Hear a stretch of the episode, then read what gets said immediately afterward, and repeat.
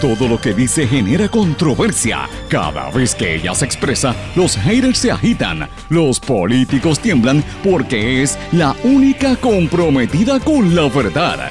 Periodista, bloguera, relacionista licenciada, analista de la noticia, escritora y le dicen la provocadora en las redes sociales. Y ahora comienza en blanco y negro con Sandra Rodríguez Coto.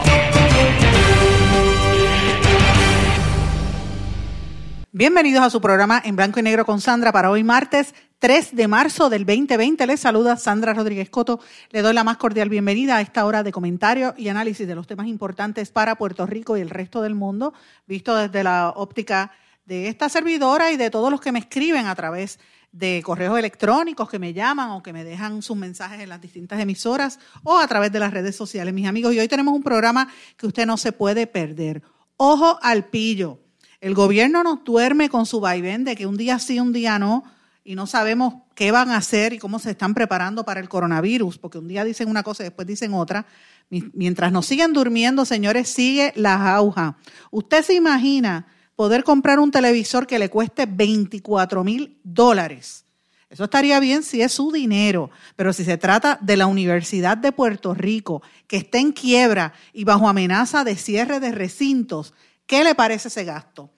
Hoy vamos a hablar de esta situación porque mientras estamos envueltos con el temor por esta enfermedad del coronavirus y el gobierno que un día dice una cosa y un día dice otra, nos siguen durmiendo y sigue las agujas. Eh, hoy conversamos con Janel Santana Andino, presidenta de la Hermandad de Empleados Exentos No Docentes de la Universidad de Puerto Rico, quien nos detalla los escandalosos gastos alegres en la presidencia de la universidad. Y obviamente este sindicato rechazó el plan fiscal porque sigue estrangulando a la comunidad universitaria. Esto llora ante los ojos de Dios, no se puede perder esta interesantísima e importante conversación. Y mis amigos, ustedes saben que llevamos más de dos semanas, todos los días hablando del tema del coronavirus. En este programa hemos tratado de alertar, de prepararnos para que no tengamos miedo, para que enfrentemos esta situación con, con, tranquilidad, ¿verdad? Pero con los ojos muy bien abiertos.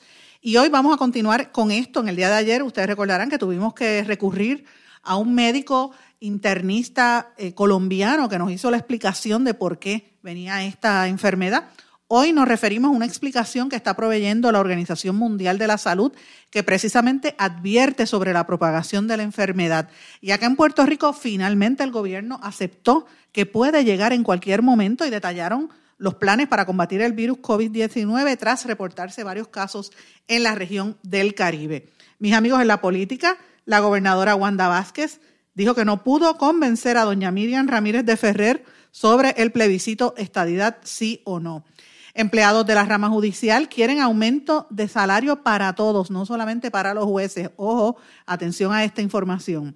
Y una buena noticia, el Departamento de Hacienda suspende penalidades por informativas hasta fin de marzo. Amigos, en la sección del respiro, hoy hablamos de la Compañía Nacional de Teatro que anuncia el estreno de la obra La Cuarterona, la obra maestra de don Alejandro Tapia Rivera, una de las principales obras de teatro de la historia del teatro puertorriqueño que se va a estar presentando en el Centro de Bellas Artes. Mis amigos, estas y otras noticias eh, del momento, noticias internacionales, locales, economía, política y hasta cultura las va a escuchar hoy en su programa en blanco y negro con Sandra, que como usted sabe todos los días se transmite por una serie de emisoras alrededor de todo Puerto Rico que están afiliadas a la red informativa de Puerto Rico o a la cadena WIAC. En la red informativa, que son emisoras independientes, son las más fuertes en cada una de sus regiones, estas son Éxitos 1530 AM en Utuado, Adjuntas, Ayuya, toda esa región. Cumbre 1470 AM en Orocovis, la zona de la montaña y el centro corazón de Puerto Rico. Eh, también Cumbre tiene un FM que es el 106.3 FM que cubre no solamente la montaña, sino el norte, llega hasta el área metropolitana. X61, que es el 610 AM, Patillas y toda la zona sureste de Puerto Rico, se consolida toda esa área de Salinas, Yabucoa, Maunabo con la FM, que es el 94.3 FM que pertenece a la X61. WMDD, que es la más fuerte en la zona este y noreste de Puerto Rico, cubre desde Fajardo hasta Carolina, Ceiba por el sur y obviamente a los amigos de Vieques, Culebra y las Islas Vírgenes que siempre nos sintonizan, nos escuchan por el 1480 AM WMDD allá en Fajardo. Y Radio Grito WGDL 1200 AM en Lares, que pronto vamos a estar por allí. Así que estén, atentos porque vamos a estar dando la vuelta pronto por esa zona. Y obviamente este programa también se transmite a través de la poderosa cadena WIAC en el área oeste y suroeste de Puerto Rico a través de WYAC 930 AM en Cabo Rojo, Mayagüez. Y saludos a toda la gente que nos sintoniza por esa zona. Mucha gente de la Universidad de Puerto Rico que nos está enviando información y nos escribe constantemente desde la zona oeste, pendiente a lo que vamos a estar hablando en este programa, así que no se lo puede perder hoy. Y en WIAC, que es la principal acá en San Juan, que pertenece a la cadena, es el 740 AM, no se lo puede perder, eh, que hoy tenemos un programa bien, bien especial. Como siempre le digo, nos pueden sintonizar en todas las plataformas digitales, las páginas de las redes sociales de estas emisoras, en nuestro podcast, Anchor, SoundCloud y todas las plataformas, o a través del internet en www.redinformativa.live. Vamos de lleno a las informaciones. En blanco y negro con Sandra Rodríguez Coto. Ha muerto don Rafael Cancel Miranda y, y voy a decir unas breves palabras. Él falleció anoche, llevaba varias semanas enfermo y ciertamente a mí me conmovió yo tuve la oportunidad de conocerlo a él hace muchos años, cuando yo todavía era un adolescente. Lo conocí en la ciudad de Nueva York, cuando ellos acababan de salir de prisión, después de pasar 25 años en la cárcel. El grupo de los nacionalistas lo conocí con Lolita, con Lolita Lebrón. Pero con el pasar de los años, pues tuve oportunidad de compartir con él en muchas ocasiones y más que nada recordaré su, su, pues, su poesía. Era un gran poeta, era un gran amante de Puerto Rico, una persona que defendía la isla hasta más no poder. Quiero darle las gracias a él y a su esposa por siempre apoyarme. Estuvieron presentes en las presentaciones de dos de mis libros y a mí me sorprendió muchísimo su presencia. Él era un líder nacionalista, expreso político y llevaba varias, varios días enfermo. Fíjense que muere un día después de que se conmemoraran 66 años del ataque que perpetraron al Congreso de los Estados Unidos, él, Lolita Lebrón, Andrés Figueroa Cordero e Irving Flores en, los, en el año 54 para levantar eh, conciencia y llamar la atención del mundo de que la situación de Puerto Rico de estatus no se había solucionado con el Estado Libre Asociado. Después de eso, él logró salir de prisión en un intercambio de, prisioneros con Cuba, que, en el que participaron incluso un periodista del diario La Prensa, que posteriormente murió eh, en, una situación de, con, con, unos narcotraficantes que lo mataron después de haber hecho una investigación. Me refiero a Manuel de Dios Unanue, que fue el que participó en eso, con un intercambio que se hizo de prisioneros cubanos por los presos políticos puertorriqueños y desde entonces pues se mantuvo pendiente a las luchas por la independencia, pero más que nada acompañando al pueblo puertorriqueño en los momentos claves y siempre sirviendo como una voz de reflexión. Él tenía amigas y amistades en todas las ideologías políticas eh, de Puerto Rico y era respetado por todo el mundo por su dignidad, particularmente por los estadistas. Que en paz descanse don Rafael Cancel Miranda, el pueblo puertorriqueño y sobre todo los independentistas están en luto. Bueno, mis amigos, venimos con un programa lleno de informaciones, pero antes de comenzar quiero traer dos temas importantes. El primero que quiero decirles, y es en seguimiento a la noticia con la que iniciamos el programa en el día de ayer. Programa de ayer hablamos del problema que están enfrentando muchos hermanos dominicanos que vienen aquí, que viven en Puerto Rico y que muchas veces trabajan en, esos puestos en los que nadie quiere asumir. Muchos son empleadas domésticas, otros trabajan en, en la agricultura, trabajos realmente muy mal pagos, a veces los abusan y la gente está ahorrando su dinerito poquito a poquito para poder ir allá, enviarlo a la República Dominicana o visitar a sus familiares. Y mire lo que le sucedió este fin de semana con Ferris del Caribe, que dejó varados a una gente y no todavía es la hora que no le han devuelto el dinero. Yo quiero que ustedes sepan que volvimos a intentar una reacción de la empresa, no nos no nos contestó.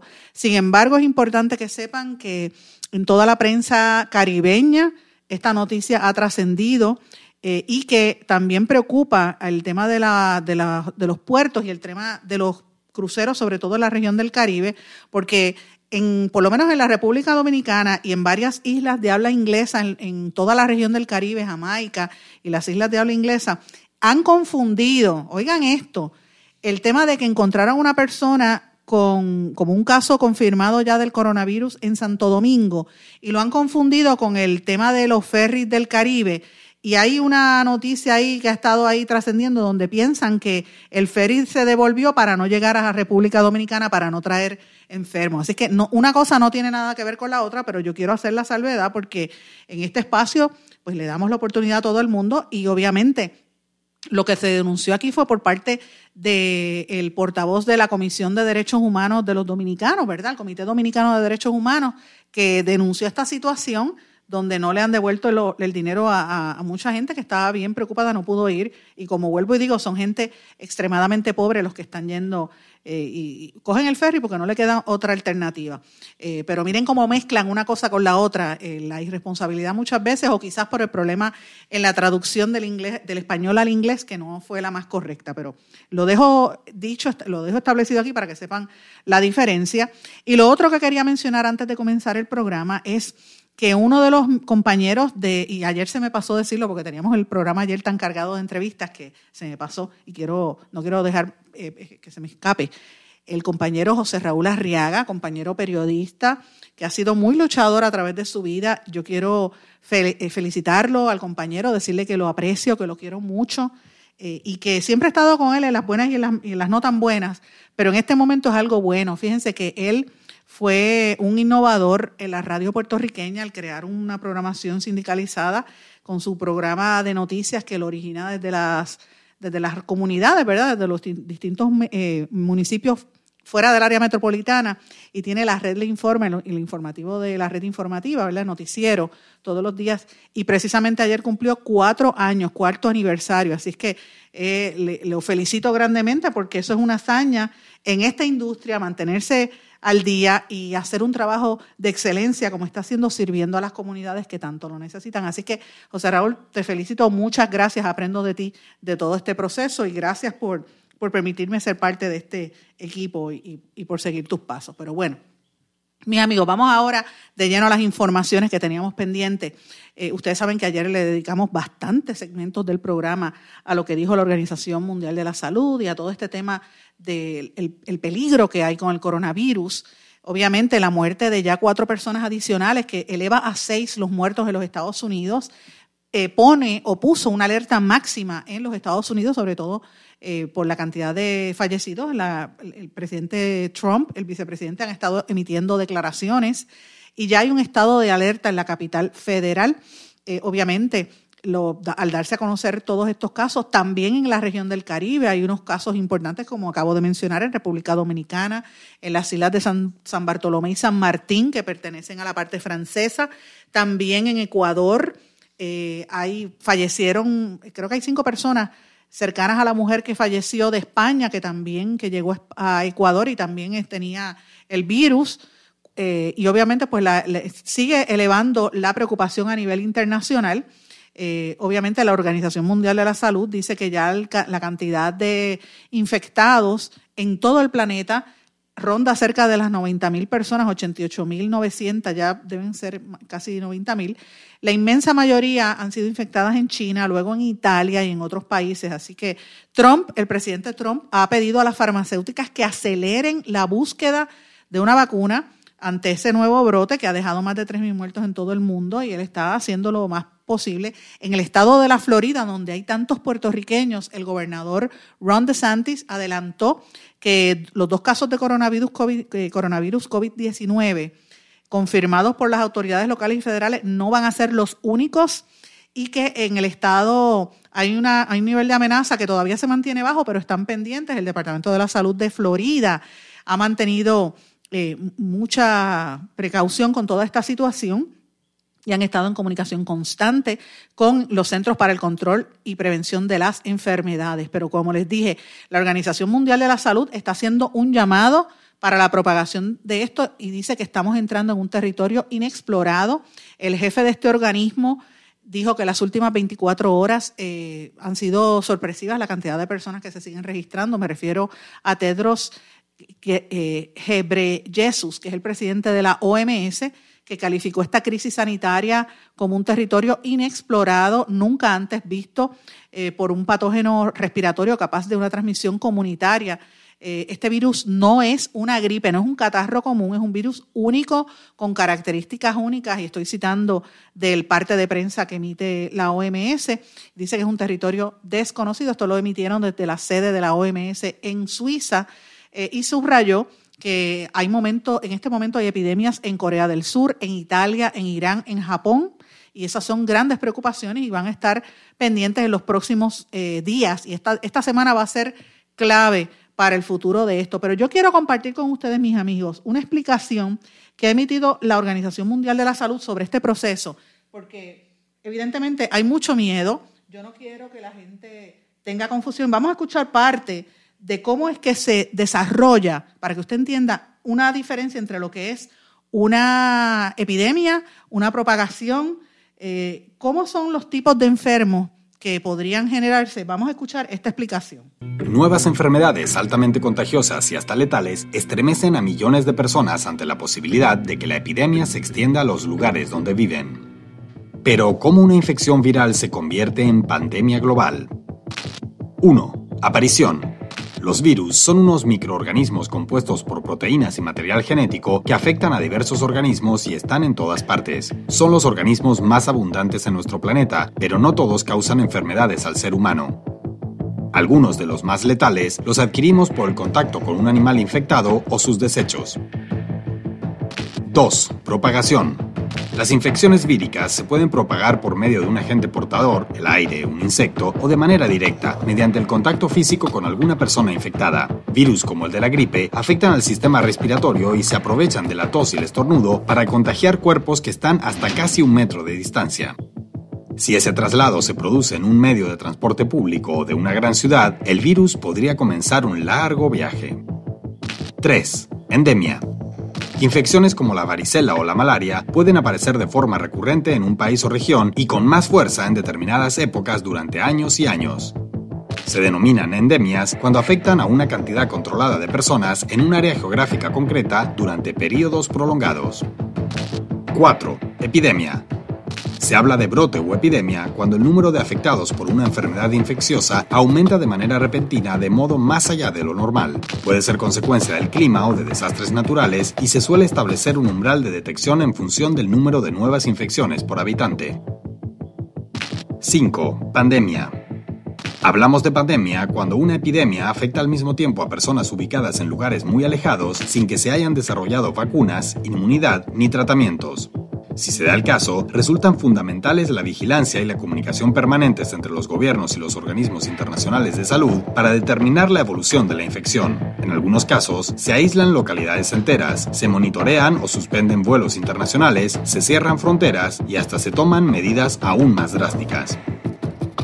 La Organización Mundial de la Salud ha creado el Reglamento Sanitario Internacional, una normativa suscrita por 196 países que establece la potestad para declarar emergencias de salud pública de importancia internacional si las situaciones requieren acciones internacionales coordinadas.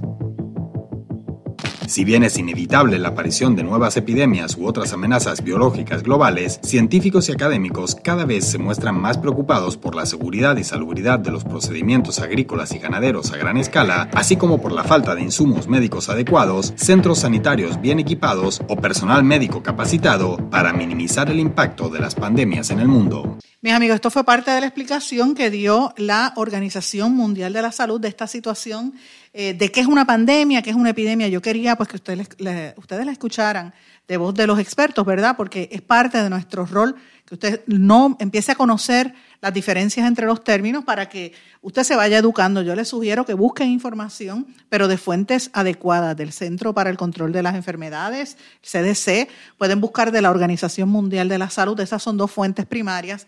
Busque información de ahí, no empiece a hablar de y a mirar este teorías de la conspiración, y, porque miren, teorías pueden existir todo el tiempo, sí son entretenidas, son como una película, pero no, no necesariamente son la realidad.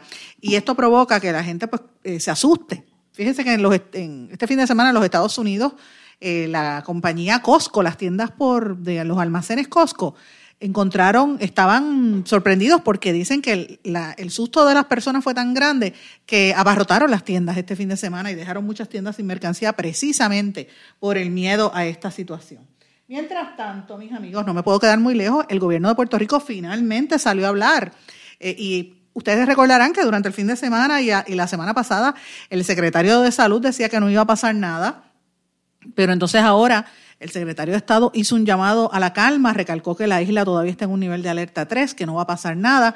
Detallaron sus planes para combatir el virus tras reportarse los casos en el Caribe eh, y dice que todavía no estamos, pero que como ya hay un primer caso en, aquí al lado, en República Dominicana, en San Bartolomé y San Martín, pues sería, eh, como, y cito lo que dijo el secretario, dijo, yo creo que sería irrazonable pensar en que en Puerto Rico no va a llegar, ya que también hay casos reportados en Florida y en Nueva York donde tenemos tantos puertorriqueños. Esto lo dijo el secretario de Salud, finalmente, este Rodríguez, que por fin, Rafael Rodríguez, finalmente está emitiendo unas declaraciones junto, y las hizo en el día de ayer en una conferencia de prensa junto al secretario Elmerdo Román y otros miembros del gobierno. Estaba la directora de la Oficina de Turismo dando unas declaraciones y yo tengo que cuestionar, ¿verdad? Porque evidentemente no en, no en, torno a ella. A mí me parece que ella eh, está haciendo lo mejor que puede, ¿verdad? Pero técnicamente, mis amigos, la compañía de turismo no existe. Es una oficinita dentro de, de comercio. ¿Por qué no está el de comercio hablando, que es el que debería estar hablando de estos temas? ¿O por qué no está el, DMO, que se supone que sea la organización de mercadeo, explicando estos temas y ponen a la directora de turismo, que esto corrobora cada vez más la razón que yo siempre he dicho desde el principio, el gobierno no debió haber hecho el DMO de la estructura en la manera en que lo hicieron eh, y debieron haber dejado a la actual directora de turismo correr y administrar todo el departamento. Estas fueron algunas de las declaraciones que hicieron los miembros del gabinete. Las personas que estén preocupados sobre sus planes de viaje, lo primero, consulten los travel advisories del Departamento de Estado a nivel federal, que hay un enlace al Departamento de Estado local. Solamente hay varios países donde hay unas alertas. Eh, no se recomienda viajar a Irán ni a China. Se recomienda reconsiderar los viajes a Corea del Sur y a Italia y se recomienda tener mucha precaución a la hora de viajar a Japón y Hong Kong. No obstante, esos avisos cambian diariamente y el recurso ideal es visitar travel.state.gov donde pueden consultarlo. En adición a eso, si usted está enfermo, no viaje. Eh, y si tiene un crucero planificado a Asia, tampoco se recomienda que viaje. Esas fueron algunas de las declaraciones que hicieron los miembros del gabinete. En este caso, primero estuvo la directora de turismo y luego el secretario de Educación que por cierto, ellos dicen en adición, y parece mentira que el secretario esté diciendo esto, ojo, Alex Ramos, que estás con él, esto es un, anglicismo de in addition to, se dice además, es la palabra correcta en español. Vamos a hablar con corrección, por favor, porque es que eh, si usted quiere que este país eche hacia adelante, empiece a hablar con corrección, es lo primero. Y, vamos a mantener la calma, vamos a, mantenernos informados de los temas importantes que están ocurriendo en el país. Señores, brevemente tengo que mencionar otros temas. La gobernadora Wanda Vázquez también dio unas declaraciones, dijo que estuvo comunicándose con el vicepresidente de los Estados Unidos, Mike Pence, y con el secretario de Salud Federal, Alex Azar, para conocer las ayudas disponibles ante la posibilidad de que llegue este virus aquí a Puerto Rico, porque toda la situación está cambiando, cambiando constantemente. Eh, y ella está confiada en que de los 2.500 millones que se destinaron de fondos federales que destinó Trump y le pidió al Congreso para combatir el COVID, algo de eso llegue a Puerto Rico. Mientras tanto, los alcaldes, ya ustedes escucharon en la televisión y en la radio, alcaldes como el de Cataño, Félix Elcano Delgado, la de San Juan y aspirante, preaspirante a la gobernación Carmen Yulín Cruz, el de Culebra, William Solís, la de Loíza, todo y una serie de alcaldes han estado cuestionando la desinformación eh, y, la preocupación que había porque la gente en los municipios le pregunta a los alcaldes. Y miren, mi, recomendación es incluso a los alcaldes, oriéntense por las fuentes primarias. Si el gobierno no está funcionando, ya ustedes tienen experiencia que en el caso de los huracanes y luego con los terremotos, quien primero ayudó fueron las comunidades y los mismos alcaldes. Olvídese del gobierno central si no funciona. Espere a que establezcan el protocolo. Mire lo que hizo el secretario, que estuvo un día diciendo sí y un día no. Eh, y lo más, lo más importante, mis amigos, usted como ciudadano, sea alcalde, ciudadano, mamá, abuelito, tía, lo que usted sea, usted tiene que cuidarse. Llevamos una semana o dos diciendo esto.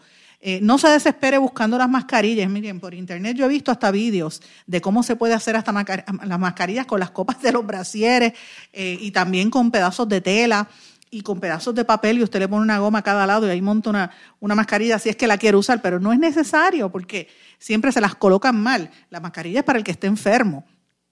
Eh, es importante que usted se lave las manos porque se propaga la enfermedad eh, y utilice desinfectante en las manos. No esté tocando a todo el mundo. A mí, yo, yo, esto para mí es difícil porque yo soy persona que me encanta saludar y besar como hacemos todos los puertorriqueños y nos abrazamos. Mire, en esta etapa se tiene que aguantar a los niños, sobre todo, y a las personas más vulnerables como los enfermos, los abuelos, los mayores. Tenga cuidado. Si usted tiene una vacuna pendiente, mire, póngasela Póngase la vacuna contra la influenza, la del año pasado, ¿verdad? Aunque no es lo mismo, pero por lo menos usted, los virus van mutando, pero usted prepárese, fortalezca su sistema inmunológico. Eh, prevenga, porque es lo importante, tome, aunque dicen que no, y el doctor ayer decía que vitamina C no ayuda, pero siempre es importante usted tener por lo menos un mínimo de 3.000 miligramos, como recomiendan los médicos, de, de vitamina C, puede subir quizás a 4, vitamina D, que es importante, citrato de magnesio, que es importante también, el zinc, el selenio, y más que nada, mire, tenga las vacunas al día, Tamiflu si es necesaria, y más que nada, lávese las manos y mantenga la higiene. Amigos, vamos a una pausa y regresamos enseguida. No se retiren, el análisis y la controversia continúa en breve, en blanco y negro, con Sandra Rodríguez Coto.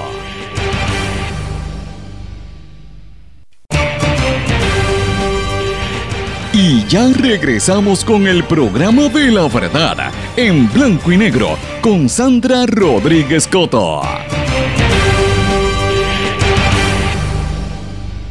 Amigos, ustedes saben que llevamos varias semanas cubriendo temas relacionados al despilfarro y a los desmanes que están ocurriendo en el principal centro docente de Puerto Rico, la Universidad de Puerto Rico, que hemos trabajado temas de lo que pasó en Calley, de lo que ha pasado en el recinto de Humacao, lo que ha pasado en el recinto de Utuado, que de hecho, recuerdan la serie que hicimos de, de lo que está pasando en Utuado. Eh, y la situación en la universidad sigue cada día de mal en peor. De hecho, yo he estado pendiente en las últimas semanas que varios de los sindicatos y profesores también han estado expresando gastos excesivos cuando se supone que estén en necesidad, ¿verdad? En vez de darle mejores beneficios a los estudiantes, utilizar el dinero para otras cosas, lo están utilizando para, para otras cosas que no son propias. Con nosotros se encuentra en línea telefónica la señora Yanel Marina Santana Andino, que es la presidenta de la Hermandad de Empleados Exentos No Docentes de la Universidad de Puerto Rico que estuvo haciendo unas declaraciones rechazando el nuevo plan fiscal de la universidad. ¿Cómo está usted, doña Janel? Saludos, buenas tardes, todo bien, todo bien. Un poco indignada con todo esto, pero estamos bien. ¿De qué se trata? ¿Cuál es, cuál es la, la denuncia que están haciendo ustedes en este momento? La denuncia que nosotros estamos haciendo es que realmente tenemos un presidente de la Universidad de Puerto Rico, un presidente de la Junta de Gobierno, indicando que tenemos excelentes noticias porque el plan fiscal les está permitiendo usar unos fondos para, para otros gastos que no son los que ellos tenían este, designados. Pero la realidad es que el recorte presupuestario de la universidad de los 71 millones se va a concretizar. no, yo no entiendo por qué tenemos que celebrar algo que al final del día estamos exactamente igual. Aquí lo que pasó fue que si yo te digo, Sandra, tienes 15 dólares y de estos 15, 5 los vas a invertir en esto, 5 los vas a invertir en lo otro. Ahora te voy a decir, no, puedes invertir los 10 en otra cosa que necesites. Pero es lo mismo, estamos con el mismo presupuesto, no hemos cambiado absolutamente nada. Y parte del problema que yo he visto en la universidad es como el malgasto de fondos en, en actividades, en contratos, en cosas como que no se justifica. ¿Quién, quién fiscaliza la Universidad, la universidad, nosotros hemos esto, cada vez que sale algún contrato que hemos logrado adquirir, obtener a través de la página del Contralor, lo denunciamos, enviamos boletines, pero es bien triste que tengamos un mal gasto de dinero tan grande en la Universidad de Puerto Rico y que nadie lo denuncie, nadie más allá haga nada al respecto vamos, vamos a empezar por el sueldo de un presidente, que derogan una certificación de que el tope era 175 mil dólares el sueldo de un presidente de la Universidad de Puerto Rico y tenemos un presidente que gana 240 mil dólares al año. Tenemos una certificación que decía que solamente vamos a tener X número de presidencias y se han creado cinco presidencias a unos sueldos de 100 mil dólares cada vicepresidente más o menos entre 90 a 100 mil dólares. Ellos dicen que están bajando gastos en nómina. Yo honestamente me gustaría ver un informe de dónde está esa rebaja de gastos de nómina, porque cada día vemos más personal de nómina, más personal, más personal de confianza, discúlpame. Y, y el dinero, el despilfarro en contratos, el despilfarro en lujos, en un televisor 24 mil dólares, un equipo de, sonido y, y, computadora y cámaras para las para la, las reuniones de la Junta de Gobierno que sobrepasan los cuarenta y pico de mil dólares, cuando tenemos una universidad en crisis. cuando tú dices un, un, televisor en 24 mil dólares, ¿qué es eso? ¿Un, cine? Es un televisor que se ubicó en la sala de presidencia, en la oficina del presidente, eh, que hubo que hasta modificar la pared de la presidencia para poder ponerlo porque el peso del televisor no lo aguantaba. Y el propósito es que las reuniones se den en ese televisor, por lo menos lo que se vaya a proyectar de papeles para hacer paperless la universidad. Sí, pero volvemos a lo mismo, o sea, eh, ¿cuáles son las prioridades en un momento donde hay tanta necesidad? Fíjate, yo precisamente la semana pasada estuvimos transmitiendo desde la Universidad de Michigan State este programa. Y yo miraba los programas que tienen allí en esa universidad, una universidad estatal también, cómo ellos utilizan a los mismos estudiantes y empleados para desarrollar proyectos que les generen ingresos a la misma universidad. Yo doy el ejemplo de, de por ejemplo, el, departamento de periodismo allí, ellos tenían un, que me tocó darle una charla a una gente que se llama, un proyecto que se llama Capital News Service, donde tienen a los estudiantes haciendo trabajos de reporteros y cubriendo noticias que le venden después a los periódicos de la región. Ese ingreso se devuelve a la Universidad de Puerto Rico de alguna manera u otra, perdón, a la Universidad de Michigan State. Yo digo, ¿cómo es posible que en Puerto Rico no se emulen esos ejemplos? Y todo lo contrario, lo que vemos es reducciones en gastos. Tengo entendido que han reducido los beneficios de plan médico, han reducido las plazas eh, de regulares, sin embargo, aumentan las de confianza eh, y entonces la pregunta que yo le quiero hacer a ustedes, a base de su experiencia, ¿es por tema político partidista o a qué responde esto? Bueno, hay muchos contratos que si tú los ves sí responden a temas político partidistas. Si tú buscas el trasfondo de la persona, puedes ver que de alguna manera u otra está ligada a la política. La Universidad de Puerto Rico está altamente politizada desde hace muchos años, pero en esta ocasión se ha visto más. Y aparte de eso, yo creo que también tenemos que, llamar que tenemos unas personas en el poder de la administración tomando decisiones que no les interesa realmente a la Universidad de Puerto Rico. Son personas que, que si le podemos decir, no, no están en la academia, no son académicos como tal. Tenemos un presidente que, que, que, ¿qué ligue puede tener un presidente que trajeron de fuera de Puerto Rico con la Universidad de Puerto Rico? no, no hay, esa academia la hemos perdido, ese sentido de pertenencia de la Universidad de Puerto Rico lo hemos perdido. Y, y sí, definitivamente el, tema de la política está vigente. Tenemos personas que nombran que si tú revisas, tú sabes que el mérito es un talento político y más nada. Y todos lo estamos, todos lo estamos trabajando a base de contratos en lugar de, como muy bien tú dices, trabajar con los empleados y trabajar con los estudiantes Ahora mismo una persona se jubila y congelan esa plaza.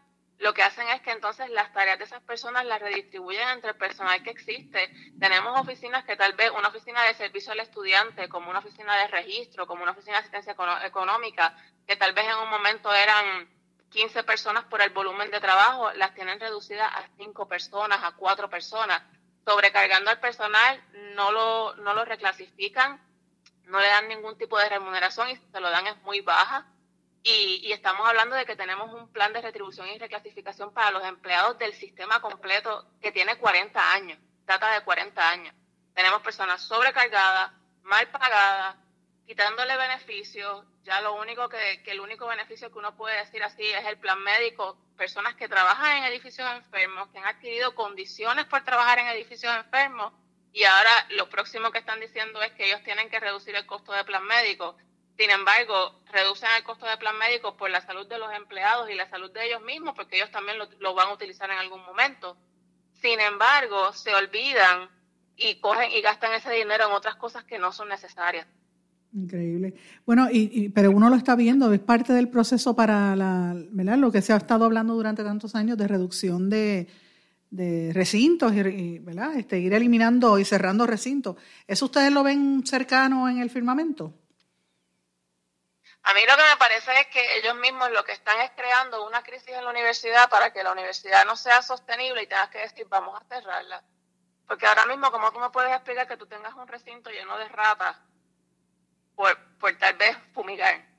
a mí me parece que desde dentro de la propia universidad se está creando la crisis para que la universidad sea vista ante los ojos del pueblo como que no es necesaria o que no se puede sostener y que hay que salir de ella. Es, un plan de destrucción de la universidad. ¿Y qué pueden hacer las entidades, los profesores, en el caso de ustedes, el sindicato, para, para que la gente tome conciencia? Porque yo siento como que, muchas veces como que no le hacen caso. Nosotros denunciamos y denunciamos, nos hemos unido con la APU también, hemos llevado denuncias, pero la imagen que se tiene en el, en, la, en, el pueblo a veces de la universidad para mí es tan errónea. O sea, no, no vemos que la universidad es quien forja el pensamiento, es quien forja a los profesionales. Queremos que Puerto Rico eche adelante, sin embargo le estamos poniendo trabas a esos que van a ser los profesionales del mañana. Los estamos empujando a que se vayan fuera de Puerto Rico. Y la denuncia la hacemos, pero volvemos, caemos muchas veces en oídos solos. Uno no se puede rendir más nunca, pero hay un tema que también quería preguntar. Que es el tema, como es el tema que ha estado desde las últimas dos, dos o tres semanas, pero particularmente esta semana, con el COVID-19, el coronavirus que anda por ahí. Eh, ¿Qué está haciendo la universidad al respecto, si algo? Eh, pues mira, te puedo decir que hasta el momento no ha hecho absolutamente nada. No sé si recientemente también viste que con los sismos ellos no están tomando ningún tipo de precaución en los edificios que ya están afectados. Este, el COVID, el COVID-19, bueno, tan preocupante es una influenza, más preocupante es el COVID-19. Y volvemos, tenemos baños que no están, que no tienen limpieza, no hay higiene, no hay jabón en los baños son cosas que, que realmente que tienes que atender en el inmediato, pues a nosotros nos preocupa grandemente, porque nosotros tenemos una población en Río Piedra sola, eh, tenemos una población de 55 mil estudiantes. Entonces tenemos empleados, tenemos profesores. ¿Qué, herramientas le vamos a dar por parte de la administración a todos nosotros como empleados para poder estar sanos y saludables? Tenemos estudiantes también que vienen, que están en intercambios, que vienen y van, y ellos no se han expresado en absolutamente nada relacionado al COVID-19. Nosotros preparamos un, eh, presentamos en este programa hace unas semanas, al principio de año, un informe eh, de documentos internos de la Universidad de Puerto Rico de dónde estaban los edificios y las instalaciones a raíz de, de los terremotos, ¿verdad? Los temblores, cuál había sido el impacto. Y ese informe, que tenía, creo que era como mil páginas, si no me equivoco, todavía no se ha dado a la luz pública. Nosotros tuvimos acceso a parte del resumen ejecutivo y lo discutimos aquí al aire y pedimos insistentemente una reacción de parte de las autoridades universitarias y no la conseguimos. ¿Ustedes saben de algo, de qué ha pasado con en torno a, ¿verdad? al, proceso de, revisión de los edificios y ese tipo de cosas? Absolutamente nada. A mí me parece que la, que la universidad está, hay todavía hay recintos que están afrontando daños de María más encima tienen los daños de los sismos y la administración no se pronuncia respecto a absolutamente nada. Nada, no, no tenemos idea de eso. Eh, hay que seguir esperando, pero bueno, de todos modos yo le agradezco que haya estado con nosotros aquí en el programa. Estamos aquí, las puertas siempre van a estar abiertas para, para todos, sobre todo lo que tenga que ver con la Universidad de Puerto Rico, también la administración universitaria, públicamente vuelvo a decirlo, si quieren contestar la llamada, estamos aquí. De hecho, para que sepa, yo llamé personalmente al número directo de Jorge Jado al celular de él y al de eh, Soto, Walter Soto Alomar, y nunca contesta las llamadas telefónicas. Walter Soto, las veces que lo he llamado, cada vez que sabe que soy yo, me engancha el teléfono. Así que este, le, estoy dando la oportunidad, le estoy dando la oportunidad para que se reaccionen aquí en este espacio. Muchísimas gracias a Yanel María, Marina Santiago Andino, la presidenta de la Hermandad de Empleados Exentos No Docentes de la Universidad. Muchísimas gracias a ustedes por la oportunidad. Que pasen buenas tardes. Vamos, vamos, una, vamos a una pausa y regresamos enseguida. No se retiren, el análisis y la controversia continúa en breve, en blanco y negro, con Sandra Rodríguez Coto.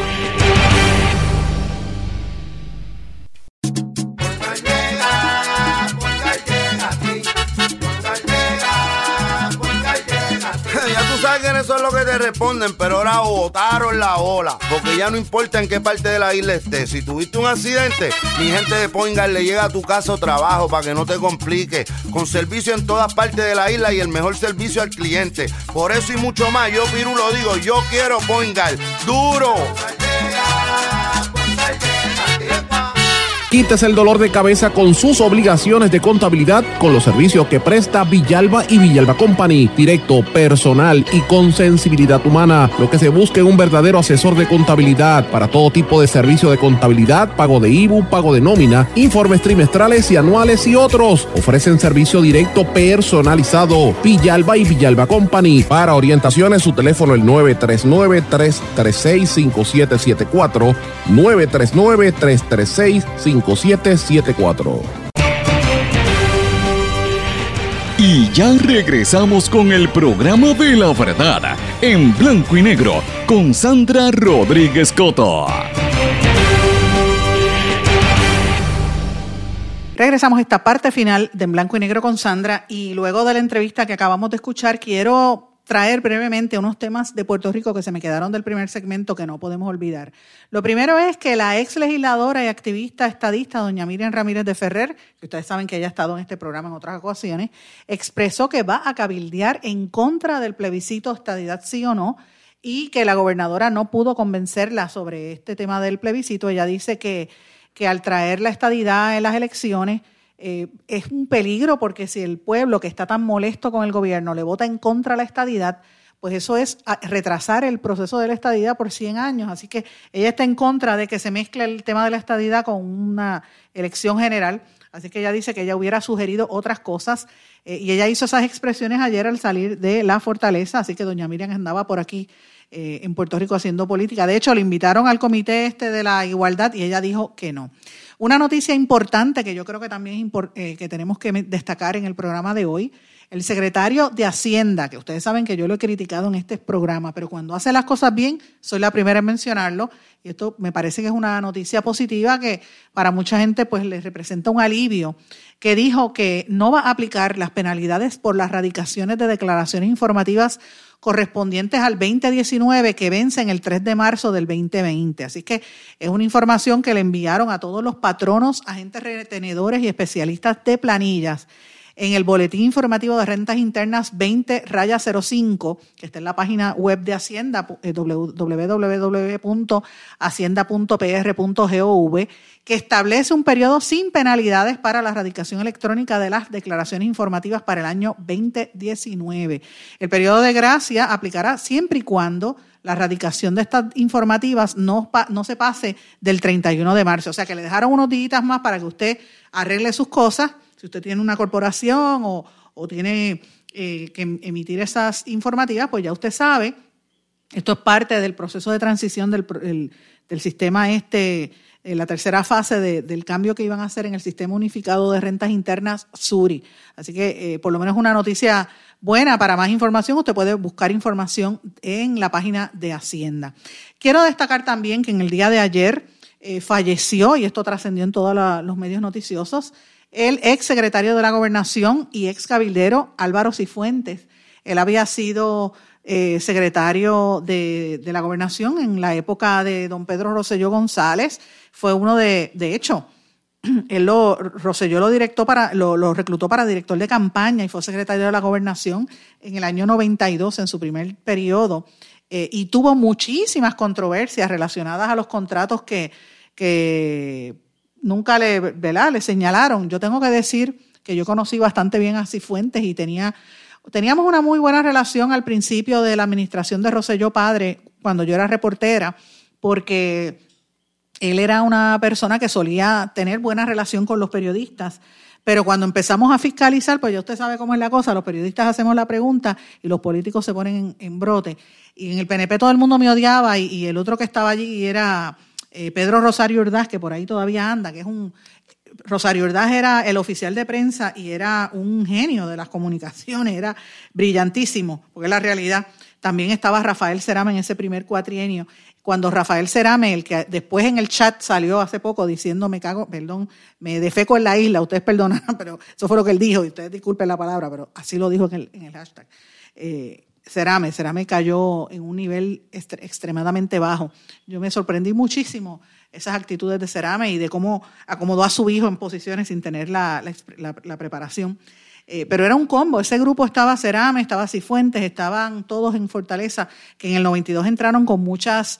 Eh, con mucho entusiasmo. Luego él se convirtió en un cabildero.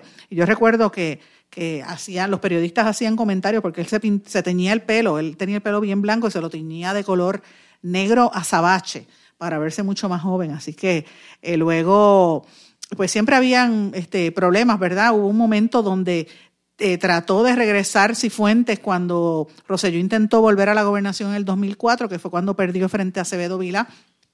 Y también lo asesoró brevemente en el Senado, pero Cifuentes siguió trabajando en las estructuras políticas a nivel cabildero en, Nueva, en Washington y en Nueva York, y más recientemente estuvo trabajando con el congresista Darren Soto, el, el congresista puertorriqueño por el Distrito 9 de Florida.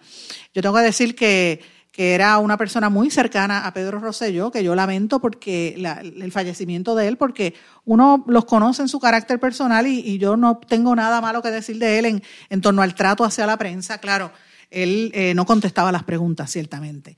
No contestaba las preguntas y era muy... Supo irse en el momento adecuado antes que empezaran los casos de corrupción. Así que que en paz descanse Álvaro Cifuente, que se fue al sector privado a manejar sus asuntos de gobierno, tengo que decir que él era primo o pariente del ex senador Jorge de Castrofont, eh, que como todo el mundo sabe, de Castrofont tiene una familia bien extensa, tiene, tan parentado con medio mundo en la política, y eran, era, creo que eran primos, si no me equivoco. Mis amigos, en Puerto Rico también ha estado esta semana, llegó me parece que ayer de visita, la infanta Elena, que es una de las, eh, en España le llaman infantas a las, a las princesas, a las hermanas del rey, que en aquel momento era príncipe, el príncipe Felipe, que se casó con la periodista, eh, ¿verdad? La que está ahora en, de reina, eh, Leticia. Pues la infanta Elena vino a Puerto Rico como parte de la Fundación Mafre, ella es la directora de proyectos de la Fundación Mafre, y vino a supervisar algunos de los proyectos que la Fundación está supervisando eh, en Puerto Rico. Ustedes saben que Mafre es una compañía de seguros española. Eh, y esta infanta es la hermana del rey Felipe VI. Eh, y ella pues va a estar en Puerto Rico en dos ocasiones, en dos días, perdón, visitando una serie de, en esta ocasión visitando una serie de estudiantes y creo que iba para el hogar de niños Manuel Fernández Juncos y a otros hogares también a, supervisar los servicios que da, servicios sociales que, que ofrece esta empresa aseguradora. Es interesante porque esta figura es un tanto poco decorativa y las dos infantas, hermanas del príncipe, han tenido problemas con la reina Leticia. Los que siguen las novelas y las noticias, parece una novela del corazón, saben que, ha habido problemas allí. En el caso de Cristina, que es la otra infanta, y su esposo o ex esposo, que hoy es convicto, eh, Iñaki, si no me equivoco, fue convicto por, por casos de corrupción en el caso de Noos eh, y por poco la princesa tenía que ir presa. Y en este, eh, princesa o, infanta, me refiero a Cristina, y Elena fue la primera que se casó y fue la primera que se divorció. Los que siguen las, las eh, novelas, las revistas Hola y todas estas revistas del corazón, saben que los hijos de la infanta Elena tienden a ser los nietos favoritos de la reina Sofía y del, y del rey eh, que es una historia interesantísima, pero otro día hablamos de la monarquía española, pero me parece interesante que esta señora esté en Puerto Rico. El rey, ustedes saben que había estado aquí cuando el gobierno de Alejandro García Padilla, y la princesa, la reina Leticia, cuando era periodista, estuvo aquí en varias ocasiones y de hecho fue corresponsal en México de CNN y de varios eh, eh, medios. Incluso fue hasta la imagen, posó hasta topless para un disco del grupo de rock Maná, pero eso es otra larga historia. Pero bueno, Hoy también se está llevando a cabo en Puerto Rico, que mañana esperamos traer la información, una empresa puertorriqueña, eHealth Partners, del amigo José Bengoa, que está, ellos manejan los planes médicos, los récords electrónicos, que ustedes saben que eso es una eh, ley federal que obliga a que los médicos tengan sus récords a nivel electrónico. Ellos están anunciando una expansión fuera de Puerto Rico, así es que por lo menos una noticia positiva eh, de una empresa puertorriqueña que está echando hacia adelante. Mis amigos, los trabajadores de la rama judicial, como les dije en los titulares, tuvieron una protesta en el día de ayer y van a estar protestando todos estos días. Eh, me refiero a los empleados de la rama judicial en pro de un salario digno y retiro, retiro justo. Y están exigiendo que le den aumento de salario a todos, no solamente a los jueces, como clamó la presidenta del Supremo, Maite Oronoz, cuando estaba cabildeando, que le quedó bastante feo, cabildeando un, un aumento para los jueces, mientras estaban recortando a los demás. Ustedes recordarán en diciembre que eso quedó en nada. Eh, amigos, varias otras noticias que también son importantes. Wall Street, que después que llevaba una semana cayendo estrepitosamente, cerró ayer con unas ganancias importantes, un récord de 1.290 puntos en el Dow Jones después de haber, estado cayendo. Así es que eh, por lo menos se ve un, un aumento en, la, en, los valores de empresas como Apple, Walmart, United Sales, y esas son noticias positivas porque la economía se tambaleó con lo del coronavirus, pero de momento volvió a subir. En México, mis amigos, la violencia sigue cada día peor. La popularidad de Manuel Andrés López Obrador está en un vilo precisamente por el tema de los feminicidios y la violencia. Y hay que estar atento a lo que está ocurriendo allí. Eh, porque aquí a veces nosotros vemos las noticias que salen de Puerto Rico y el caso de, de la de Alexa, ¿verdad? La, la, la, transgénero que fue asesinada pero no miramos lo que está ocurriendo en otras partes del mundo y la situación está terrible. Y el presidente de los Estados Unidos, Donald Trump, instó al colombiano Iván Duque a que empiece a fumigar los cultivos de droga para que se, con glisofato para que dañe los cultivos de la droga, de lo contrario, pues van a tener dificultad. Mis amigos, no tengo tiempo para más, me tengo que despedir, no sin antes desearles a todos que pasen muy buenas tardes. Como siempre les digo, me puede escribir a mis redes sociales, Sandra Rodríguez Coto, en Twitter SRC Sandra, en Facebook Sandra Rodríguez Coto. Acabo de abrir una página en blanco y negro con Sandra también en Facebook, que por ahí me puede dejar su mensaje y únase para tener una comunidad. Será hasta mañana. ¿Se quedó con ganas de más? Busque a Sandra Rodríguez Coto en las redes sociales o acceda a en blanco y negro.blogspot.com porque a la hora de decir la verdad solo hay una persona en la cual se puede confiar. Sandra Rodríguez Coto en blanco y negro.